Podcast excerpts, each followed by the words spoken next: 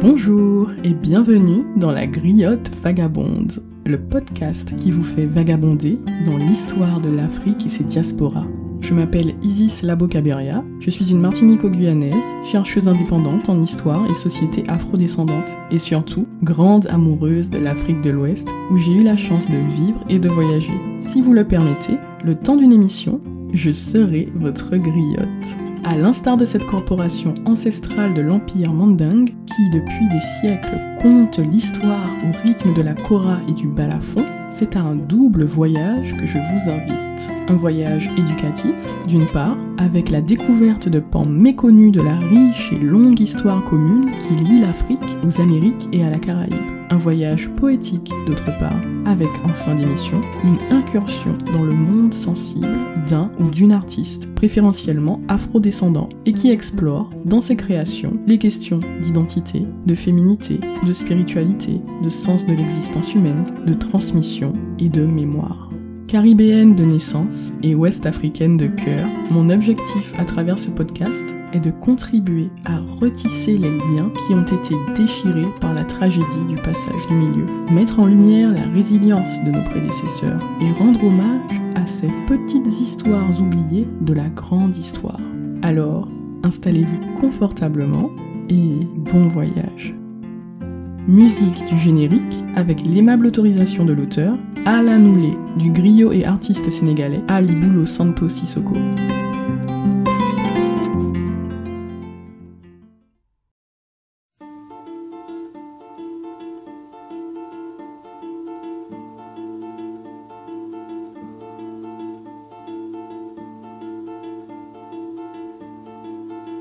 Merci bon Dieu, gardez tout ça la nature portée pour nous. Merci bon Dieu, gardez comment la misère finit pour nous. Cette mélodie tellement émouvante que vous écoutez, c'est Merci bon Dieu, une chanson culte du répertoire musical haïtien, écrite au tout début du XXe siècle par le compositeur haïtien Franz Cassius. Cette chanson fut interprétée dans les années 1950 par le célèbre chanteur et acteur afro-états-unien Harry Belafonte. Peut-être êtes-vous étonné de découvrir que Belafonte avait enregistré une chanson en créole. Eh bien, figurez-vous que le légendaire Harry Belafonte, grande figure afro-états-unienne, enfant de Harlem, fervent militant des droits civiques aux États-Unis, était d'origine caribéenne, plus précisément jamaïcaine par sa mère et martiniquaise par son père. Des origines caribéennes qu'il a toujours cultivées et revendiquées, notamment à travers son œuvre musicale. Pour la petite anecdote, j'aime particulièrement mettre en avant ce genre de figure dont les origines et les trajectoires transcendent les catégories identitaires étroites et clivantes. Le personnage d'Harry Belafonte illustre particulièrement bien la notion d'identité afro-diasporique et ses innombrables ponts historiques, culturels, génétiques qui unissent entre elles les différentes communautés de la diaspora afro-descendante. Des ponts parfois subtils, ténus, et dont les afro-descendants eux-mêmes ne sont souvent pas conscients. Merci bon Dieu, merci mon Dieu, chante doucement Harry Belafonte. Gardez tout ça la nati poté pour nous. Regarde tout ce que la nature nous offre. Gardez comment la misère finit pour nous. Regarde, la misère pour nous est terminée. Cette chanson, c'est un chant de petites gens, un chant mélancolique, mais c'est aussi un chant empli de foi, d'espérance, de gratitude et de profond respect pour le divin et pour sa création. C'est en cela que ce chant traduit, pour moi, toute l'âme du peuple haïtien et du vaudou. Le vaudou est une spiritualité éminemment démocratique, une spiritualité par en bas. C'est la réponse spirituelle sur mesure que s'est confectionné le petit peuple haïtien pour répondre à ses besoins pratiques et immédiats, dont le premier et le plus urgent était celui de reconstruire une famille. La famille semblait, semblait non, c'est créole nouillé, pas gain en Guinée encore.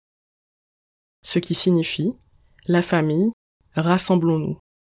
Désormais, nous sommes créoles. Il n'y a plus d'Afrique. Aujourd'hui encore, on entend ce chant d'ouverture rituelle dans certaines cérémonies vaudou.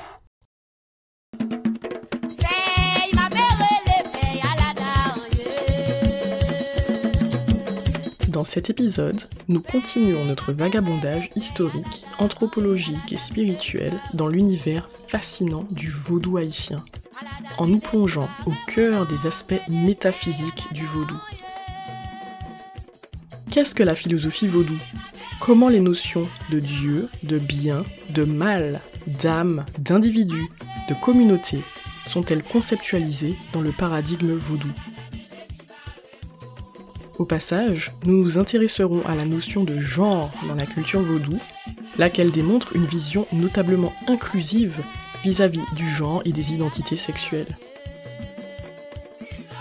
Nous effectuerons ensuite un voyage dans l'histoire coloniale et post-coloniale pour comprendre comment et pourquoi le vaudou en est venu à être stigmatisé et diabolisé dans l'imaginaire collectif comme il l'est encore aujourd'hui.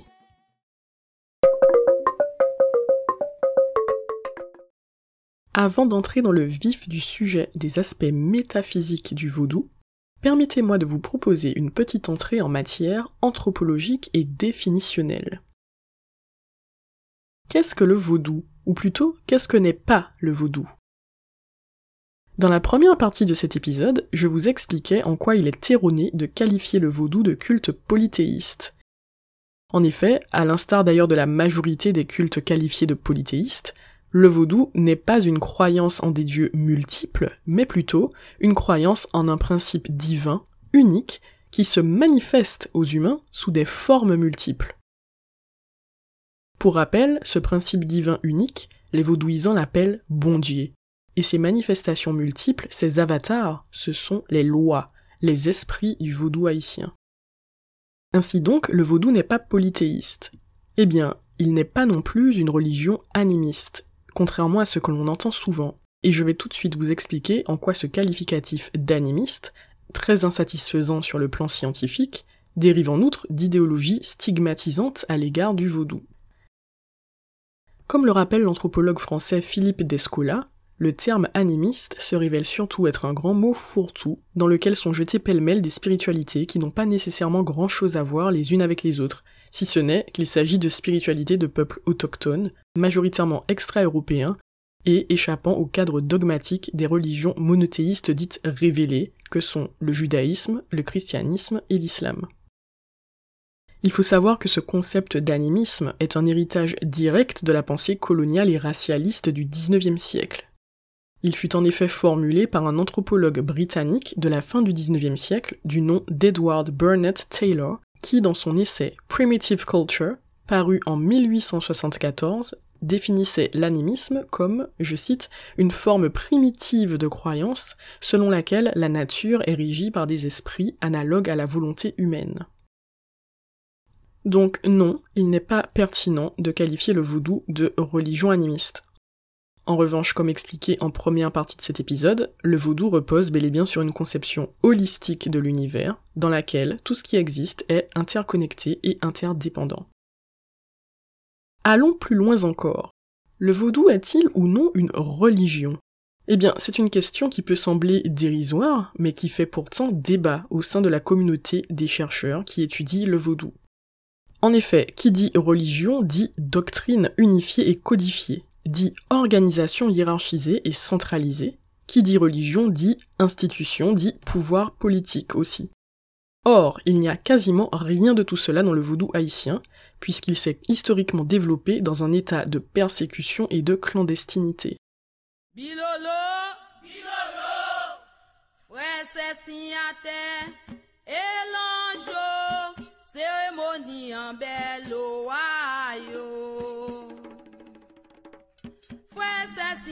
Et donc, cette relative absence d'institutionnalisation, c'est quelque chose qui peut être assez difficile à saisir quand on a en tête le modèle des religions dites révélées, qui se basent quant à elles sur des textes normatifs, des dogmes.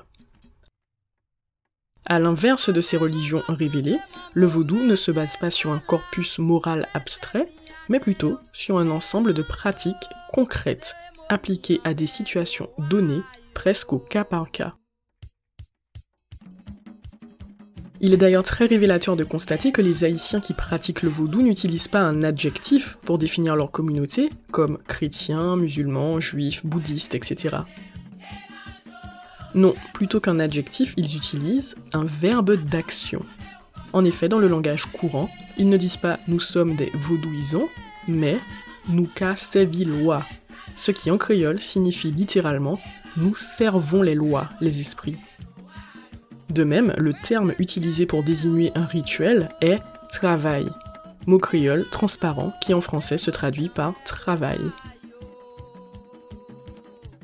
Attention, ça ne veut pas dire qu'il n'y aurait pas de morale ou de grands principes d'ordre métaphysique dans le vaudou, bien au contraire, et on va d'ailleurs le voir dans la suite de cet épisode. Mais en tout cas, l'accent y est très fortement porté sur la pratique, sur les actions concrètes, sur ce que l'on fait au quotidien, beaucoup plus que sur ce que l'on croit de façon théorique et abstraite.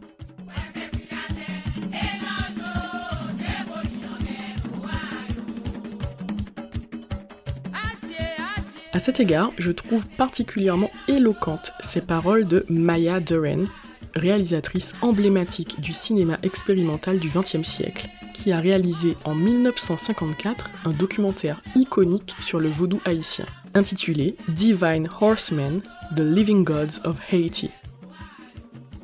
Je vous invite d'ailleurs à aller le visionner en accès libre sur YouTube. Maya Doran observait très justement, je cite, Les Haïtiens n'ont ni le temps, ni l'énergie, ni les moyens pour des activités sans conséquences.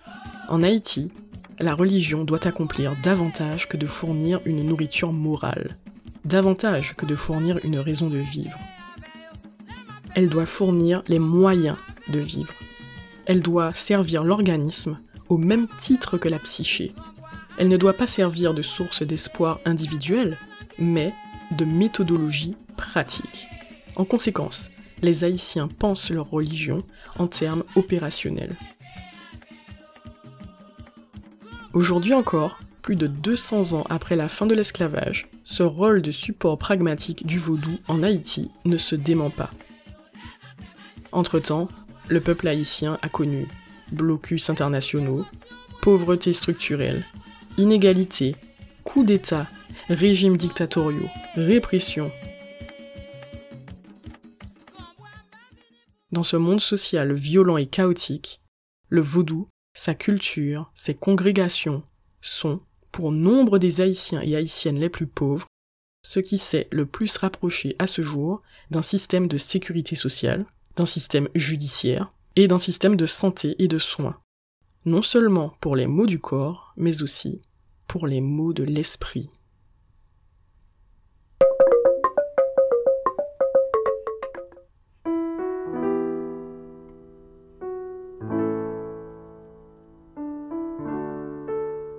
Savez-vous comment guérir d'un chagrin d'amour? Laissez-moi vous donner un remède haïtien.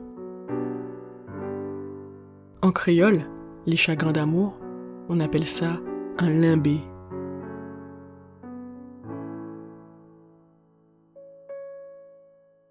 Le limbé, il vous arrache le cœur, il vous déchire les boyaux, il vous donne la sensation physique de mourir et vous laisse empli de peine, de rage, de sentiments de trahison, de honte, de mélancolie, de vulnérabilité, de confusion et de tant d'autres émotions si douloureuses et si contradictoires. Un jour, une jeune femme vint trouver une prêtresse Mambo. Elle venait d'être quittée par son mari. Dans la petite officine de la Mambo, la jeune femme déversa son tourbillon d'émotions, tantôt implorant le retour de son bien-aimé, tantôt crachant sa rage quant à tous les abus qu'il lui avait fait subir. Pointait tout, lui assena la Mambo avec la dureté bienveillante qui la caractérisait.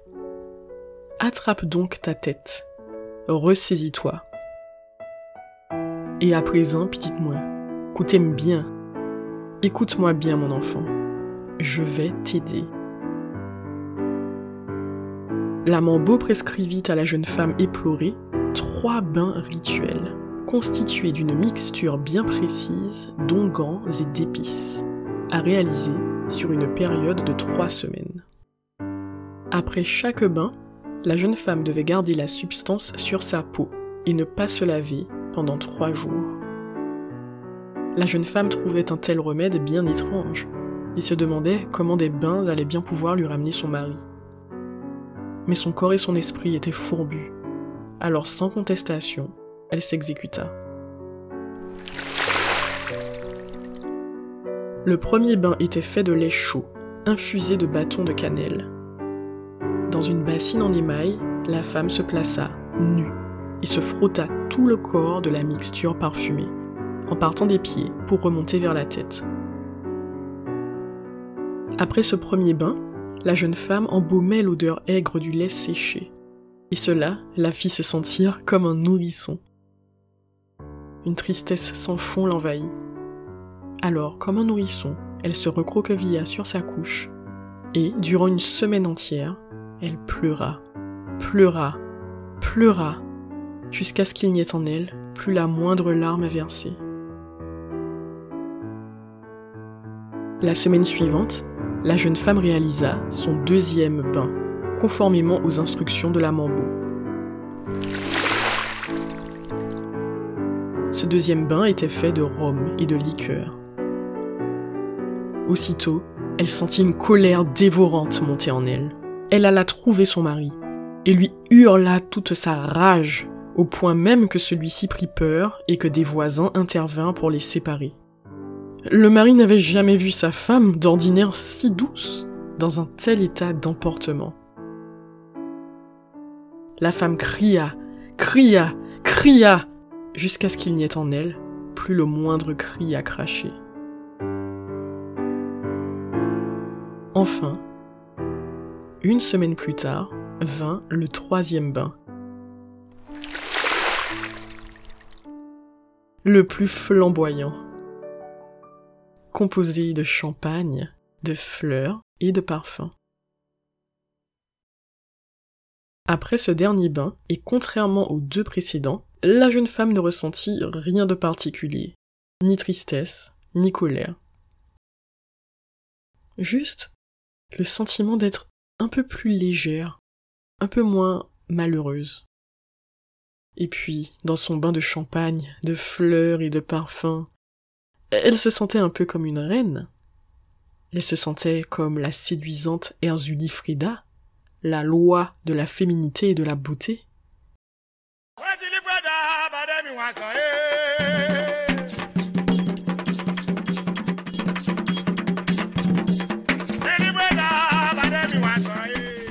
Oui, cette femme qui avait été si ignorée, négligée, violentée, humiliée, bafouée.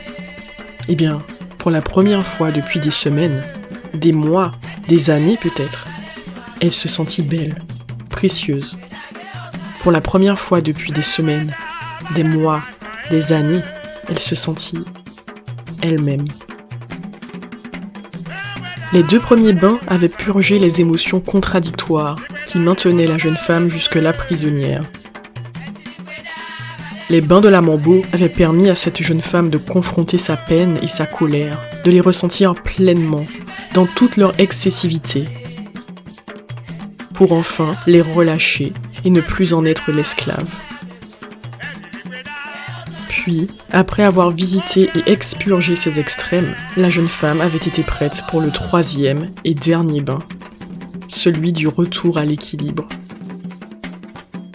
celui de la balance, celui de l'acceptation, celui finalement de l'intégration de ces leçons de vie dont elle était désormais enrichie.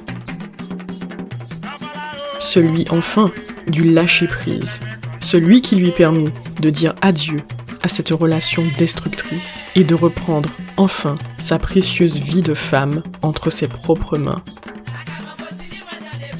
Cet acte de balance, ce clash des forces opposées, n'a rien d'anodin.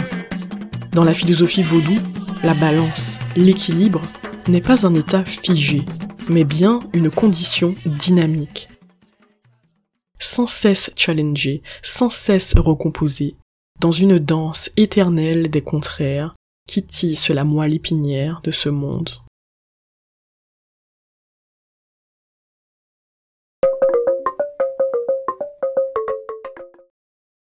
À présent, tâche ambitieuse, plongeons ensemble dans la riche métaphysique vaudou, dont je tenterai de vous livrer ici quelques éléments de façon très schématique sur la base des travaux de l'anthropologue Karen McCarthy Brown.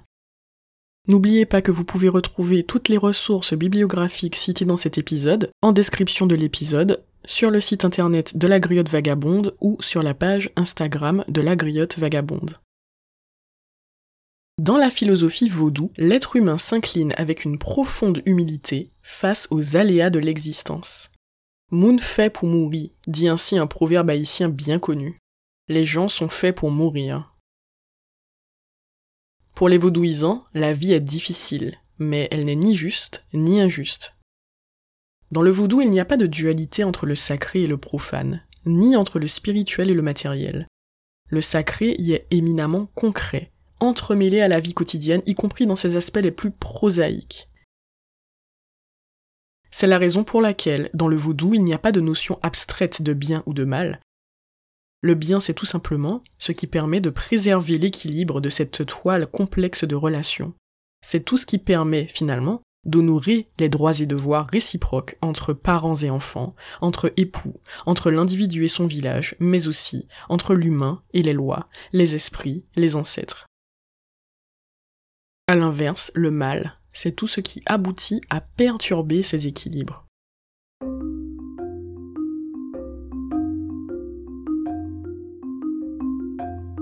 Intéressons-nous maintenant à la notion d'âme dans le vaudou haïtien, laquelle s'avère particulièrement fascinante. La philosophie vaudou considère en effet que chaque être humain est habité par quatre entités ou énergies spirituelles distinctes, dont le terme générique d'âme échoue d'ailleurs à retranscrire la complexité. Tout d'abord, on distingue le nom, qui correspond à la force vitale brute, celle qui anime le corps et qui disparaît à la mort de l'individu. Deuxièmement, vient le Guobonange, littéralement le grand ange gardien, qui semble correspondre à la notion de conscience et de personnalité de l'individu. Contrairement au nom, le Guobonange est capable de continuer à exister indépendamment du corps qu'il habite. Durant le sommeil, c'est le Guobonange qui s'aventure hors du corps, dans le monde astral des rêves, où il peut communiquer avec les lois et avec les morts. Durant les transes de possession, qui rythment les cérémonies vaudou, une lutte s'effectue entre le Guobonange du pratiquant et le loi, l'esprit qui souhaite prendre possession de lui. Dans le langage vaudou, on dit alors que le loi souhaite chevaucher la personne. Il utilise son corps et sa voix pour communiquer avec les autres êtres humains présents. Et pour ce faire, le loi chasse temporairement le gobonange du corps de la personne chevauchée.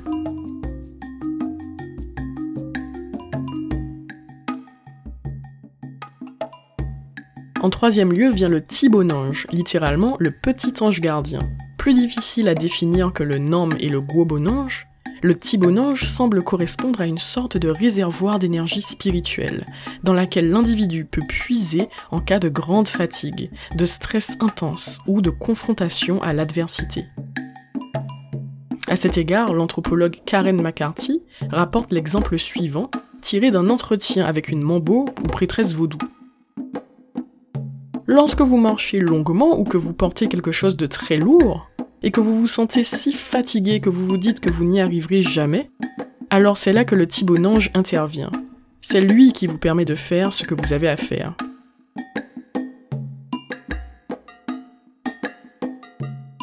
Enfin, en quatrième et dernier lieu, vient le zétoile, qui semble correspondre à une sorte de plan cosmique rattaché à l'individu terrestre. Dans des termes occidentaux, on parlerait de destinée.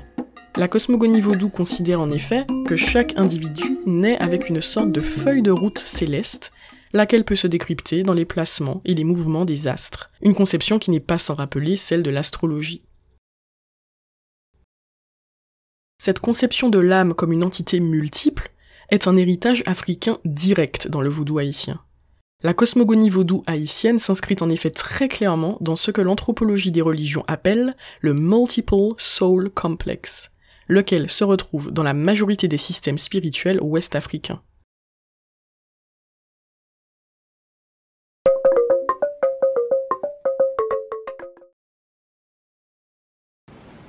Voodoo has given woman, in the figure of Erzuli, exclusive title to that which distinguishes humans from all other forms, their capacity to conceive beyond reality, to desire beyond adequacy, to create beyond need.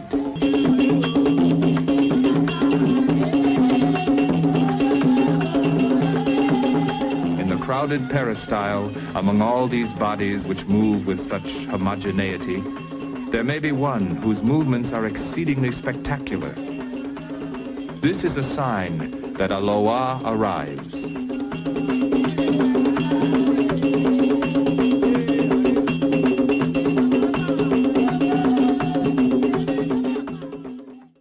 L'extrait que vous venez d'entendre est issu du documentaire dont je vous ai parlé un peu plus tôt, Divine Horsemen, The Living Gods of Haiti, réalisé par Maya Deren en 1954 et que vous pouvez, pour rappel, visionner en accès libre sur YouTube.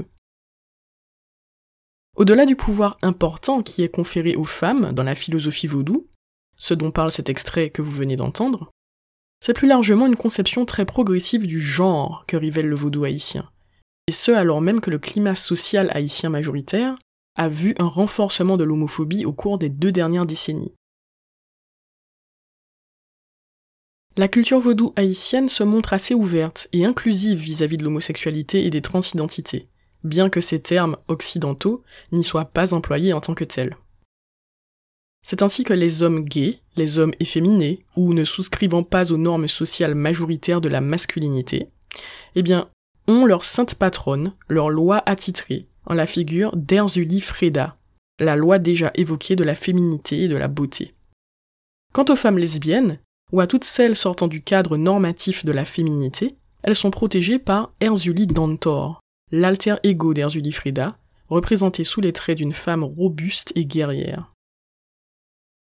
Le vaudou croit dans la transmigration de l'âme, de sorte que la notion d'une identité de genre distincte du sexe physique n'est pas considérée comme choquante par les vaudouisants.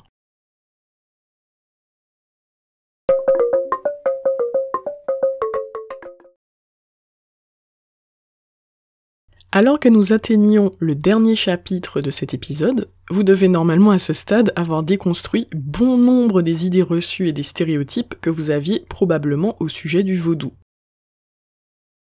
Mais justement, avant de nous quitter, nous allons chercher à répondre à une question fondamentale.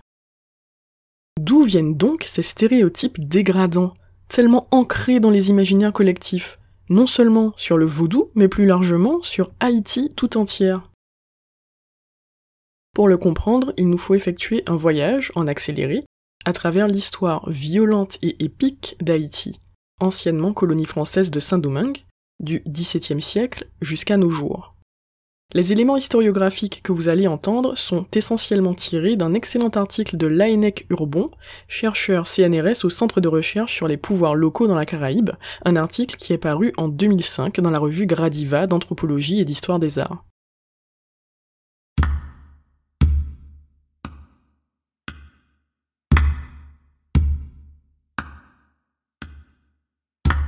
Durant les premiers temps de la période esclavagiste, le vaudou n'est jamais expressément mentionné dans les récits coloniaux. En effet, les cultes pratiqués par les Africains esclavagisés ne sont alors pas considérés comme une expression religieuse cohérente dans le regard des colons, mais plutôt comme un amas de pratiques primitives et bénignes que les observateurs coloniaux des Antilles regardent avec condescendance. C'est ainsi qu'en 1667, le père du tertre, qui séjourne à la Guadeloupe, remarque à quel point les esclaves sont, je cite, malléables au christianisme. Le père du tertre s'extasie ainsi devant leur assiduité au sacrement de l'Église, plus remarquable selon lui que celle de leur maître. Au sujet des danses des esclaves, le père du tertre écrit d'ailleurs les mots suivants, qui laissent bien transparaître son incompréhension, voire sa naïveté, face au sens réel des pratiques qu'il est en train d'observer. Je cite Il ne se passe guère de fêtes et de dimanches où plusieurs nègres d'une même terre, ou de celles qui leur sont voisines, ne s'assemblent pour se récréer. Et pour lors, ils dansent à la mode du pays, tantôt à la cadence de leurs chansons, qui forment un chant très agréable, et tantôt au son d'un tambourin sur lequel on a étendu une peau de loup marin. Leurs plus grandes réjouissances se font au baptême de leurs enfants, car pour lors ils invitent tous les nègres de leur pays, aussi bien ceux de la case. Mais la condescendance amusée ne tarde pas à faire place à la méfiance, puis à l'effroi et à la répression. Les pratiques des Africains esclavagisés sont alors considérées de plus en plus comme une sorcellerie dangereuse. Non seulement dangereuse pour l'ordre moral chrétien, mais aussi et surtout dangereuse pour la sécurité même des colons et de la société coloniale. C'est ainsi que dès 1686, dans la colonie française de Saint-Christophe, un arrêt du Conseil supérieur est adopté contre, je cite, les nègres sorciers et soi-disant médecins qui se mêlent de guérir plusieurs malades par sortilège, paroles et même aussi de deviner les choses qu'on leur demande. Quatre catégories de sorciers sont décrites dans cet arrêt de 1686. Ceux qui ont communication avec le démon, tout d'abord, ceux qui usent de sortilèges droguent par la coopération du démon qui agit secrètement en conséquence d'un pacte, puis les jongleurs qui font croire aux plus simples qu'ils les ont désorcelés, et enfin ceux qui usent de remèdes naturels. En 1724, le père Labat, missionnaire à la Martinique, recommande de repousser la date du baptême pour les nouveaux esclavagisés, jusqu'à ce que, je cite, on soit assuré qu'ils ont abandonné tout à fait les pratiques qu'ils ont avec le diable. Pourquoi ce changement de regard des colons sur les pratiques spirituelles des esclaves? Eh bien, il faut dire que tout au long du XVIIIe siècle, les colonies des Antilles sont émaillées par un nombre croissant de révoltes serviles, qui sont souvent menées par des leaders spirituels, considérés par l'ordre colonial comme des sorciers sanguinaires. L'arme la plus redoutable de ces sorciers, c'est le poison. Un venin indétectable, très facile à glisser dans la nourriture du maître ou dans l'eau de son puits. Quelques affaires d'empoisonnement sont avérées et jugées, mais très vite, la rumeur s'emballe, et la panique des colons gonfle bien au-delà des quelques cas confirmés, pour virer à un véritable vent de paranoïa. Le plus célèbre de ces sorciers empoisonneurs du XVIIIe siècle, c'est bien sûr François Macandal. Un nom qui continua de faire frémir les colonies longtemps après le trépas de celui-ci, et qui encore aujourd'hui charrie une grande part de mythes. Macandal était un Ougan de Saint-Domingue, un prêtre vaudou, qui finit par s'échapper de la plantation où il était asservi pour devenir le meneur de bandes d'esclaves marrons. Durant 18 années, Macandal terrorisa les colons de Saint-Domingue en organisant des frappes nocturnes sur les habitations esclavagistes et surtout en concoctant de redoutables poisons qu'il fournissait aux esclaves des habitations contre leurs maîtres. Macandal finit par être capturé en 1758. Torturé et condamné à mort, il fut brûlé sur le bûcher le 20 janvier 1758. D'après la légende, peu après le départ du feu, les liens qui entravaient Macandal se brisèrent brutalement et le corps de celui-ci se volatilisa. La foule des esclaves réunis s'exclama alors de joie. Macandal sauvé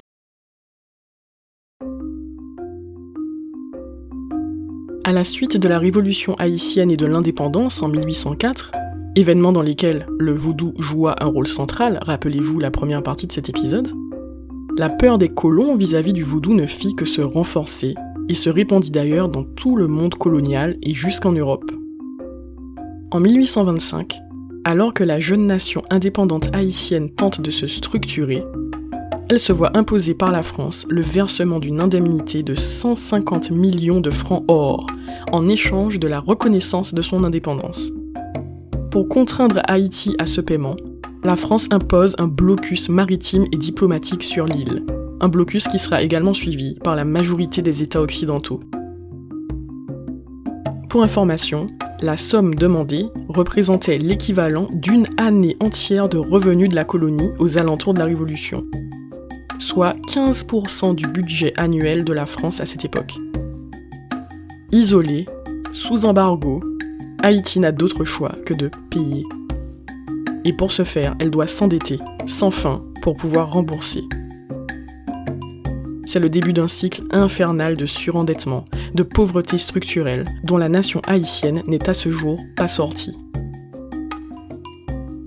Dans le monde occidental, les images de la misère du peuple haïtien viennent alors nourrir l'imaginaire collectif et réactualiser, perpétuer ces mêmes clichés coloniaux anciens sur la sauvagerie d'Haïti et du vaudou.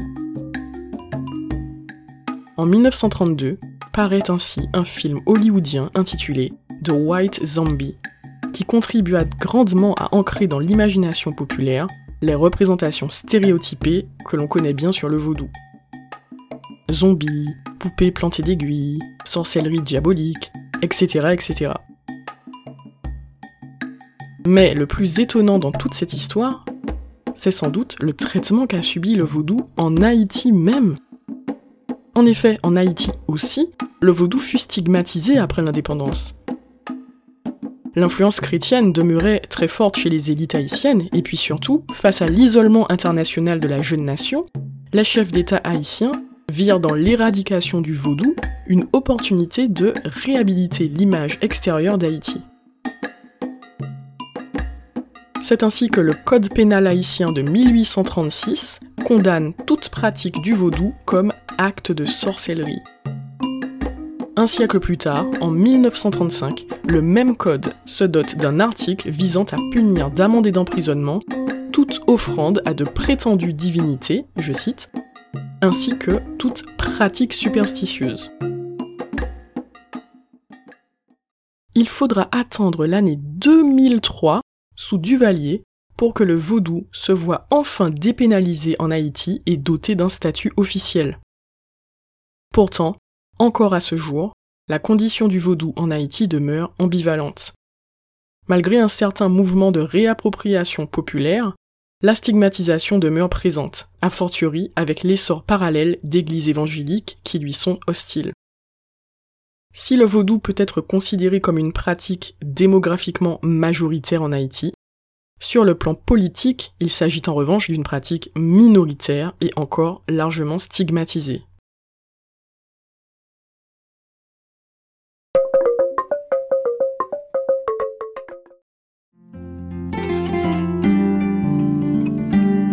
C'est la fin de cette deuxième partie sur le vaudou haïtien.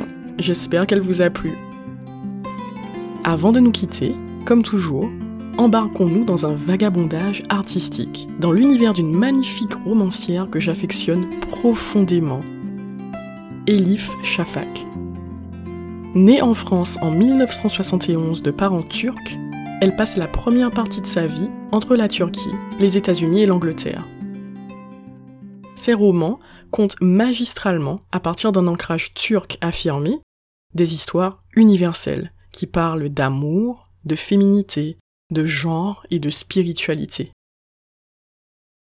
Dans son plus incroyable roman, qui s'appelle Soufi mon amour, paru en 2009, Elif Shafak nous conte l'histoire bouleversante du plus célèbre poète de l'humanité, le mystique soufi Rumi, qui vécut en Turquie au XIIIe siècle. D'une main de maître, Elif Shafak entrelace l'histoire de Rumi avec celle contemporaine d'Ella, une quarantenaire états-unienne, mère au foyer désabusée dont le mariage bat de l'aile, mais qui, à travers la lecture des poèmes de Rumi, va redécouvrir l'amour et le sens majestueux de sa propre existence. Voici un court extrait de Soufi mon amour que je vous ai sélectionné avec amour.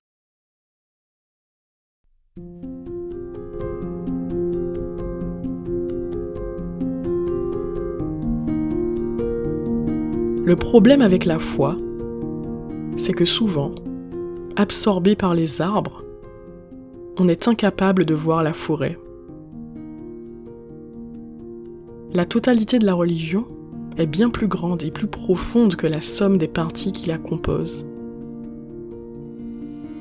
Chaque règle doit être interprétée à la lumière de l'ensemble. Et l'ensemble est dissimulé dans son essence. Pourtant, au lieu de chercher l'essence du Coran et de l'embrasser comme un tout, les intégristes en distinguent un ou deux versets et font une priorité des commandements divins qu'ils trouvent en harmonie avec leur esprit effrayé. Leur obsession des horreurs et des récompenses, des flammes et des fruits, des démons et des anges est telle que, dans leur désir de connaître un avenir qui justifiera qui ils sont aujourd'hui, ils oublient Dieu. Ne connaissent-ils pas une des quarante règles? L'enfer est dans l'ici et le maintenant. De même que le ciel. Cesse de t'inquiéter de l'enfer ou de rêver du ciel car ils sont tous deux présents dans cet instant précis. Chaque fois que nous tombons amoureux, nous montons au ciel. Chaque fois que nous haïssons, que nous envions ou que nous battons quelqu'un, nous tombons tout droit dans le feu de l'enfer. Pourquoi tant s'inquiéter des suites d'un avenir imaginaire quand l'instant présent est le seul temps dont on peut véritablement faire pleinement l'expérience. Tant en la présence qu'en l'absence de Dieu dans nos vies?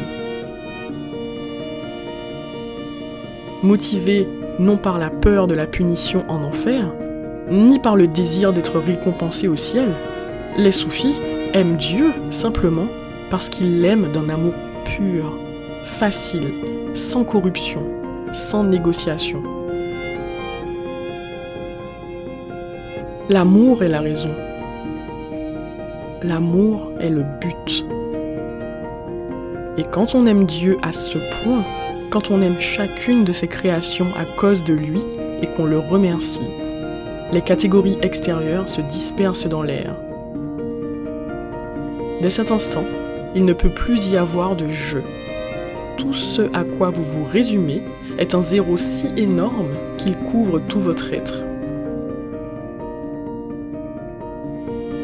L'autre jour, Rumi et moi réfléchissions à tout cela, quand soudain, il a fermé les yeux et a récité ces vers.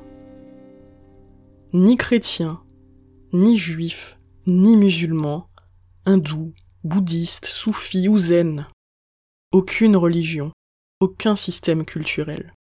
Je ne suis ni de l'Est, ni de l'Ouest. Ma place est sans lieu, une trace de l'intraçable.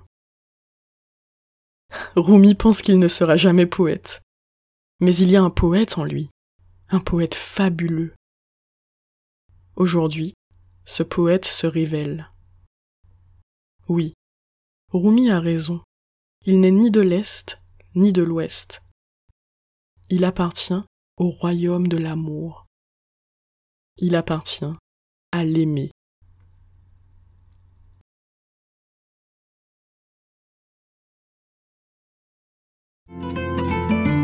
C'est ici que nous nous quittons. Un grand merci de vous être joints à moi pour ces vagabondages historiques et poétiques.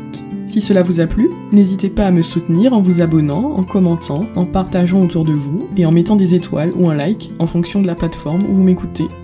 Retrouvez également la griotte vagabonde sur Instagram pour continuer ensemble la discussion sur cet épisode et retrouver la liste des sources bibliographiques et musicales. Comme le disait l'historien sénégalais Cheikh Anta seule la vérité révolutionnaire. Alors, ne cessez jamais de chercher, ne cessez jamais d'être curieux. À très vite